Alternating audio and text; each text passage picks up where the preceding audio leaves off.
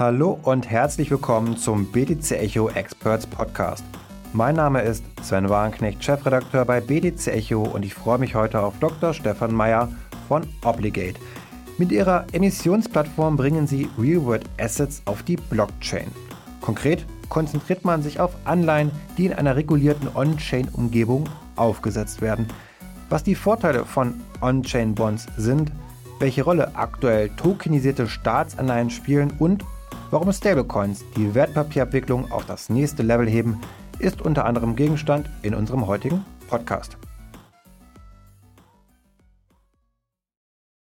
Ja, hallo Stefan, schön, dass du von Zürich nach Berlin gereist bist. Du machst jetzt schon Obligate seit vier Jahren, also für den Kryptosektor gar nicht so eine kurze Zeit. Und da würde mich jetzt erstmal interessieren, erzähl uns, was habt ihr da aufgebaut? Worum geht es genau?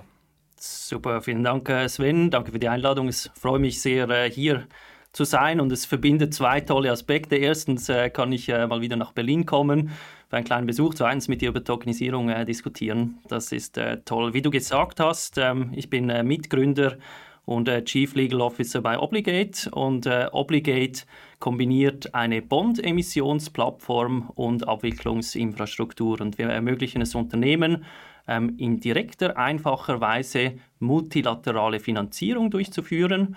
Und wir äh, bieten Investoren eine tolle neue Anlageklasse.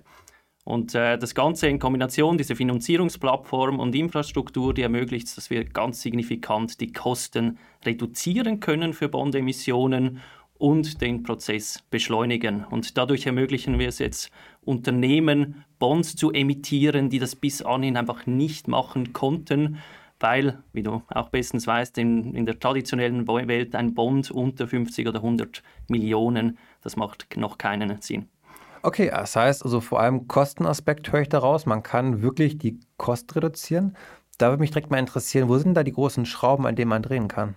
Ja, wenn man äh, heute einen Bond emittiert in der traditionellen Welt, dann sind bis zu 13 verschiedene Parteien involviert. Und das beinhaltet zum Beispiel die Finanzmarktinfrastruktur ganz oben auf der Spitze. Da haben wir beispielsweise Euroclear oder Clearstream. Dort werden dann die, die Instrumente erfasst und registriert. Und dann haben wir äh, verschiedene Banken, die involviert sind, irgendwo im Abwicklungszyklus von einer Emission und die stellen dann sicher, dass das Geld an den richtigen Ort kommt, dass die Instrumente an den richtigen Ort gehen. Dann haben wir verschiedene Parteien, die sind involviert bei der Strukturierung einer solchen Emission. Und dann ganz am Schluss habe ich noch Banken, äh, die ich benötige, um dann äh, mein Geld zu halten und meine Instrumente. Und was wir tun, das ist eigentlich ganz einfach. Wir machen es in vier Schritten. Erstens, anstatt dass wir äh, Finanzmarktinfrastruktur im traditionellen Sinne nutzen, haben wir eine Blockchain-Infrastruktur. Dort werden dann die Instrumente registriert und dort haben wir dann auch die die Zahlungsseite in Form von Stablecoins. Und dann Schritt zwei, ganz wichtig ist, äh, wir nutzen Smart Contracts für die gesamte Abwicklung innerhalb des Lebenszyklus der Transaktion. Das heißt, anstatt dass wir dann eine Bank haben, die das Geld hält, transferiert, die Titel transferiert, haben wir autonome Programme, die genau dasselbe tun können. Und das verbinden wir dann drittens mit unserer Finanzierungsplattform und die bietet ähm, Unternehmen alles, was man benötigt für eine solche Emission, von ähm, ein Rating, das man äh, bekommen kann, eine Kreditanalyse, die ganze rechtliche Dokumentation, die standardisiert ist. Und dann, das können wir vielleicht nachher auch noch äh, vertiefen, das Ganze funktioniert dann richtig gut, wenn ich sowohl die Titelseite, sowohl die Bonds als Token habe, aber auch die Geldseite in Form von Stablecoins. Nun gibt es viele, die schon Anleihen tokenisiert haben. Das ist jetzt nichts mhm. Neues, aber ihr macht es ja anscheinend schon sehr konsequent, sage ich jetzt mal. Also ich muss dann das Beispiel denken, was recht prominent war vor kurzer Zeit mit äh, Siemens Anleihe auf Polygon, wo Haug Aufhäuser Lampe Privatbank dann das gemacht hat, wo man zwar auch Polygon genutzt hat, aber eben auf so einer untersten Ebene und dazwischen viele Layer. Das heißt, im Vergleich sind eure Anleihen dann wirklich, sage ich mal, sehr puristisch auf der Chain, wenn ich das verstehe. Ja, richtig. Also die, die Siemens-Emission war insoweit wirklich toll und spannend, weil es war auf einem offenen Blockchain-System.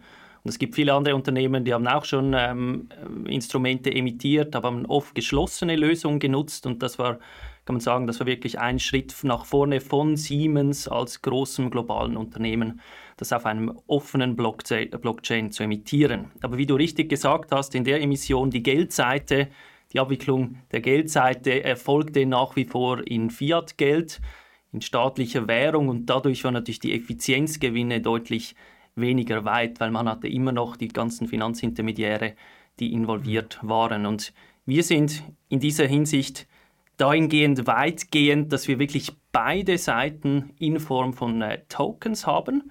Das heißt, du als Nutzer bei uns äh, kannst dann initial deine staatliche Währung in einen Stablecoin umwandeln via äh, Partner von uns und dann erfolgt die ganze Abwicklung in Stablecoins direkt auf der Blockchain mittels Smart Contracts und dann am Schluss nach der Emission kannst du dann äh, deine Stablecoins mhm. wieder umwandeln in staatliches Geld wenn du dann jetzt als, als traditionelles Unternehmen äh, deine Löhne zahlen musst oder mhm. die Steuern.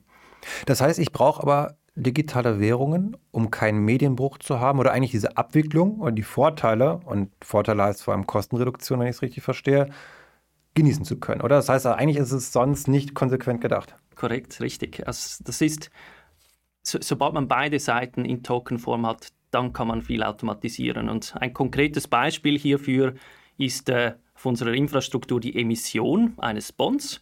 Und zwar sobald ähm, ich als Emittent dann äh, meine, meine Emission definiert habe, sobald ich auf unserem Marktplatz dann Investoren gefunden habe, dann erstellt das System einen Smart Contract und dieser Smart Contract, der sammelt dann die Investitionsbeträge in Stablecoins der Investoren, der bindet die dann auch für eine gewisse Zeit in sogenannten Escrow und dann am Emissionszeitpunkt ähm, überträgt es dann den aggregierten Finanzierungsbetrag zum Emittenten auf die eine Seite und alle Bondinstrumente in der korrekten Anzahl an die Investoren. Und das ist etwas in der traditionellen Welt, hat man, nutzt man hierfür eine Bank.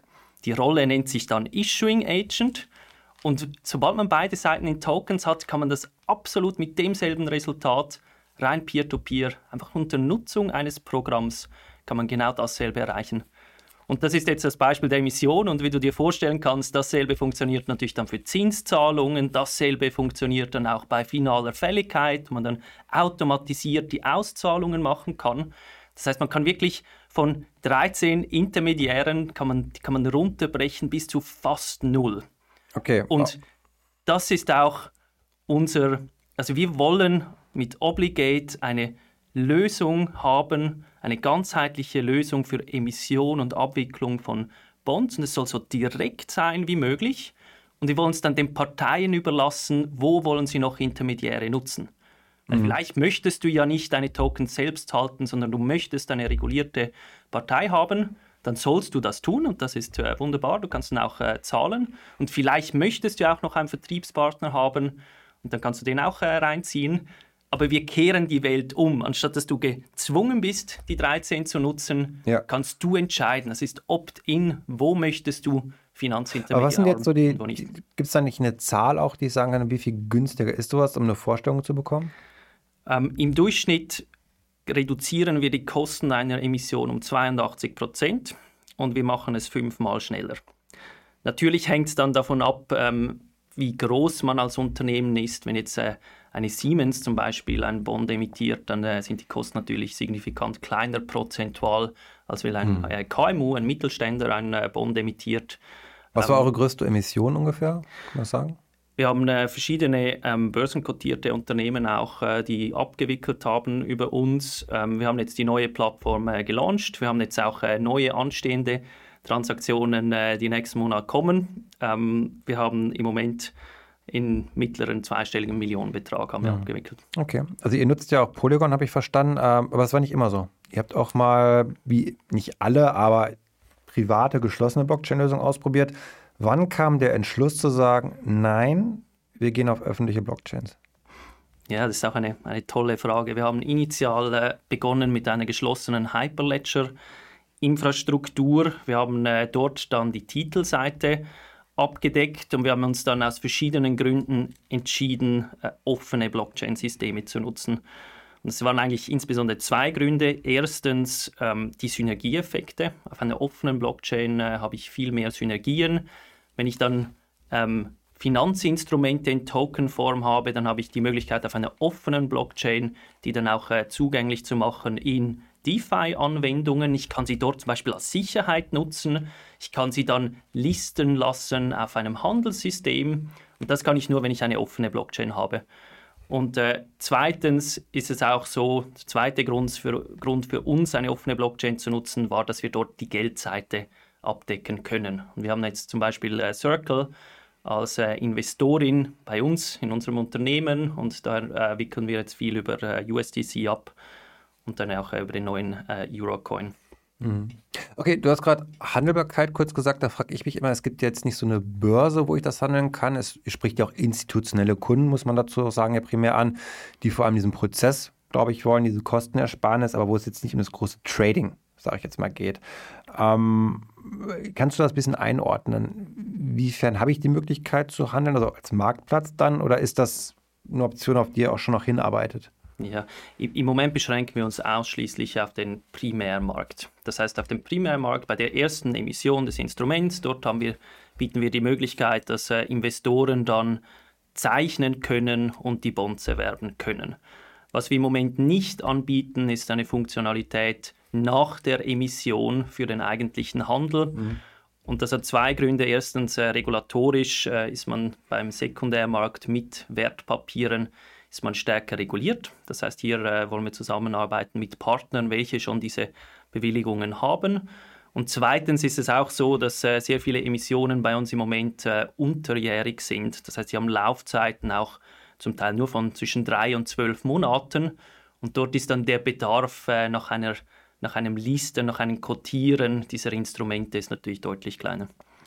Spielt denn für euch eigentlich die Kryptoregulierung eine Rolle? Also ihr macht ja Wertpapiere. Das ist ja eigentlich jetzt erstmal, wenn man an Mika denken und so, außen vor. Also wie geht ihr da vor regulatorisch?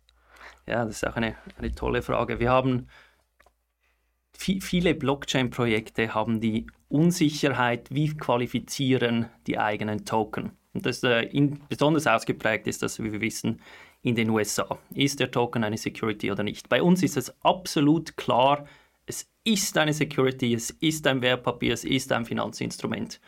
Und dadurch geht es dann für uns nur noch darum, ja, wie müssen wir jetzt äh, die entsprechenden regulatorischen Anforderungen erfüllen. Und dadurch, dass es Wertpapiere sind, sind wir auch in dieser traditionellen Regulierung drin.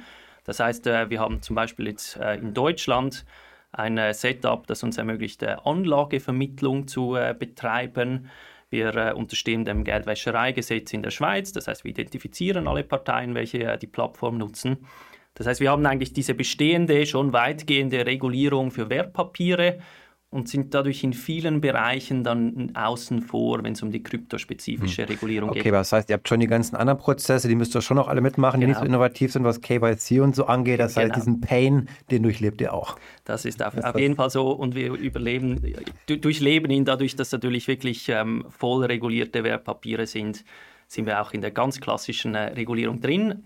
Aber es ist für uns auch ein entscheidender Wettbewerbsvorteil. Also wir sehen, das Recht und die Regulierung sehen wir als zentrale Bestandteile unserer Lösung an. Und wir sind auch keine Retail-Plattform, sondern unsere Kunden, das sind institutionelle Investoren und professionelle Kunden.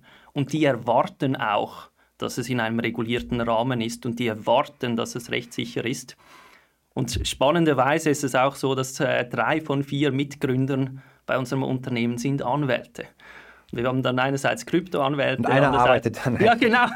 Der muss dann alles umsetzen. Genau, ich, ich, ich, ähm, ich erwähne dann üblicherweise auch, es ist erstaunlich, dass wir etwas äh, Produktives äh, geschaffen haben mit so vielen Juristen in unserem Unternehmen. Ja. Aber es ist, äh, es ist wirklich ein entscheidender, eine entscheidende Komponente unseres Teams und unseres Produkts. Ja. Ähm, was ich spannend fand, wir hatten gerade darüber gesprochen, die Vorteile von öffentlichen Blockchains und da habe ich mir folgende Frage gestellt man kann ja sich an unterschiedliche Kundengruppen richten. Zum einen die traditionellen Player, große Banken, die Kostenvorteile haben wollen, einfach nur und sagen, das ist halt effizienter. Oder aber, und das finde ich so eine neue Option, die da reinkommt, ich erschließe mir neue Kundengruppen aus der DeFi-Welt, DeFi-Pools, DAOs, die auf einmal ein Interesse an Real-World-Assets haben, sage ich jetzt mal, weil sie uns mit Kryptowährungen, NFTs hantieren können, die ja eine zusätzliche Nachfrage potenziell darstellen können. Wie schaut es da aus? Ja, das siehst du absolut richtig. Wir haben zwei ganz unterschiedliche Kundensegmente auf der Investorenseite. Wir haben einerseits die traditionelleren äh, Investoren, die Digital Assets suchen, aber nicht die hochvolatilen Kryptowährungen, sondern etwas, das sie äh, besser kennen, also konkret ein sogenanntes Fixed Income Instrument in Form einer Anleihe. Und dann gibt es die zweite Gruppe, die du auch gerade skizziert hast, ähm, Liquidity Pools, DAOs, und die suchen natürlich auch nach neuen Instrumenten, die nicht denselben Schwankungen unterworfen sind, welche normale Kryptowährungen haben und äh, Nutzungstokens und äh, auch äh, mit einem äh, soliden rechtlichen Rahmenwerk.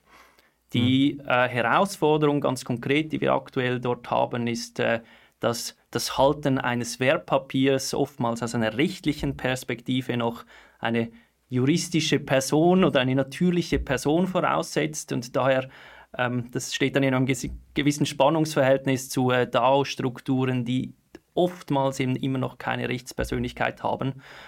Und konkret äußert sich das äh, darin dann, äh, wenn jetzt der Emittent beispielsweise nicht zahlen würde, dann muss am Ende des Tages doch jemand noch vor Gericht gehen und das äh, vollstrecken. Und dann bei einer DAO, DAO stellt sich dann die Frage, ja, wer, wer ist es dann dort? Und äh, hierfür haben wir jetzt eine spannende Lösung entwickelt, ähm, aber das äh, würde wahrscheinlich den Raum hier jetzt sprengen. Kann man das nicht einfach erklären? Also wir haben äh, via ein, also wir, wir arbeiten zusammen äh, mit einer spezialisierten äh, Anwaltskanzlei und äh, dort haben wir jetzt über ein Auftragsmodell haben wir eine Lösung entwickelt, dass dann im Falle einer Nichtzahlung dieses Instruments, dass dann diese äh, Anwaltskanzlei die Vollstreckung äh, durchführen wird zugunsten dieser DAO-Gemeinschaft. Und äh, die ganzen, den Erlös, der dann äh, dort erzielt wird, der fließt dann ein in diese normale DAO Smart Contract Infrastruktur und von dort wird sie dann äh, verteilt an die Investoren. Hm. Jetzt sprechen wir über Anleihen als Anlageklasse. Hat insofern eine Relevanz hinzugewonnen, da die Zinsen ja stark gestiegen sind in den letzten Monaten, kriegt einen neuen Fokus dadurch, diese Anlageklasse. Ähm, wie beeinflusst das denn vor allem auch die Unternehmensanleihen? Die müssen doch schon ziemlich, ich sag mal, auch ihre Zinsen erhöhen, damit es noch Menschen gibt, die die kaufen dann. Oder Investoren besser gesagt. Ja, das sieht man stark auf dem Kapitalmarkt und das sehen wir natürlich auch äh, bei unserer Plattform. Wenn man jetzt äh, 4,29 Prozent, ich glaube, das ist der aktuelle Stand, äh, bekommt auf eine US-Staatsanleihe, dann erwartet man natürlich einen höheren Zinssatz, wenn ein KMU eine Anleihe emittiert. Es gibt ja noch verschiedene Faktoren. Es hängt natürlich davon ab, auch in welcher Währung das, das äh, stattfindet und das Zinsniveau von Euro das ist ein anderes äh, als das Zinsniveau des äh, US-Dollars. Das heißt, das hat einen Einfluss. Und das Zweite, was dann bei uns konkret auch einen Einfluss hat, ist die Frage, ist es eine sogenannte besicherte Emission oder eine unbesicherte? Und der Unterschied ist, ähm, bei einer besicherten Emission, dort äh, nimmt der Emittent dann beispielsweise Forderungen gegenüber Dritten als Sicherheit. Dort gibt es dann sogenanntes Pfandrecht oder eine Sicherheitsübertragung und dort habe ich dann als Investor, werde ich dann bevorzugt äh, befriedigt aus dieser Sicherheit und das hat natürlich dann ein, ein, bietet mehr Sicherheit für den Investor und dadurch kann man dann etwas einen tieferen Zinssatz dann auch äh, anbieten. Mhm. Ich finde es gerade sehr interessant. Ich habe in letzter Zeit öfter Gespräche geführt mit Menschen aus diesem Sektor, nennen wir es jetzt einfach mal, die immer gesagt haben, US-Staatsanleihen, Tokenisierung, riesiges Feld. Auch natürlich Stablecoins. Die Frage, warum kommt jetzt PayPal um die Ecke, das Tesla und die verdienen ja sehr viel Geld gerade eben mit den mhm. Staatsanleihen, die sie zur Deckung nehmen. Wie schätzt du gerade das Thema ein? Ich meine, du bist da ja auch ganz vorne mit dabei. Ähm, Gibt es diese neue, neue Nachfrage nach Staatsanleihen respektive Stablecoins da auch? Mhm. Ja, wenn wir mit den äh, Staatsanleihen äh, beginnen, das ist natürlich ein ganz, ganz aktuelles und äh, spannendes Thema. Wir haben auch äh, verschiedene Anfragen diesbezüglich erhalten. Es gibt verschiedenste Anbieter, äh, die ermöglichen aktuell Staatsanleihen zu tokenisieren und das funktioniert üblicherweise so, dass man eine Zweckgesellschaft hat, die kauft die Staatsanleihen und diese Zweckgesellschaft emittiert dann einen Token und dadurch kann ich indirekt dann auf der Blockchain ähm, Staatsanleihen zugänglich machen. Und der Vorteil davon ist, dass man diese Instrumente dann auf der Blockchain hat. Das heißt, erstens, ich kann sie halten in der gleichen Infrastruktur, die ich sonst schon nutze. Und zweitens habe ich etwas, das natürlich höchst wertstabil ist Und das ist mhm. spannend für verschiedene DeFi-Projekte, die mit Sicherheiten arbeiten. Das heißt, wenn ich jetzt zum Beispiel einen DAI Stablecoin habe, der eine Sicherheit braucht zum Hinterlegen, dann ist das sehr spannend, wenn ich dann etwas in Tokenform habe, das eben weniger volatil ist als Kryptowährungen. Ich denke aber auch, dass es wahrscheinlich ein vorübergehendes Phänomen ist, das jetzt aktuell äh, natürlich sehr wichtig ist, aber je mehr Instrumente dann von Anfang an auf einer Blockchain emittiert werden, desto weniger brauche ich diesen Umweg über Zweckgesellschaft und dann eigentlich ein Replika dieser Instrumente. Das heißt, desto mehr Instrumente habe ich dann wirklich auf der Blockchain. Und das ist auch für uns wir, wichtig, wir positionieren uns, wir wollen, dass die Instrumente initial schon auf der Blockchain emittiert werden. Wir wollen nicht irgendwo über Umwege andere Instrumente einfach äh, synthetisch dann oben drauf tokenisieren, sondern wir wollen Emittenten die Möglichkeit bieten, ganz einfach, direkt, umfassend ihre Instrumente von Anfang an in Form eines elektronischen Wertpapiers auf einer Blockchain zu emittieren. Auf jeden Fall spannend. Ich finde es gut, wenn man auch die traditionelle Finanzwelt wirklich, wirklich nutzt, die ganzen Möglichkeiten, also die Krypto bietet sozusagen und nicht so Pseudo-Wege geht. Und ähm, daher wünsche ich euch noch viel Erfolg auf dem Anleihenmarkt oder mit Anleihen. Und wenn euch, liebe Hörerinnen und Hörer, der Podcast gefallen hat, dann hinterlasst uns doch gerne auch eine Bewertung auf Apple Podcast, Spotify und Co. Das wird uns sehr helfen und in diesem Sinne macht es gut und bis zum nächsten Mal.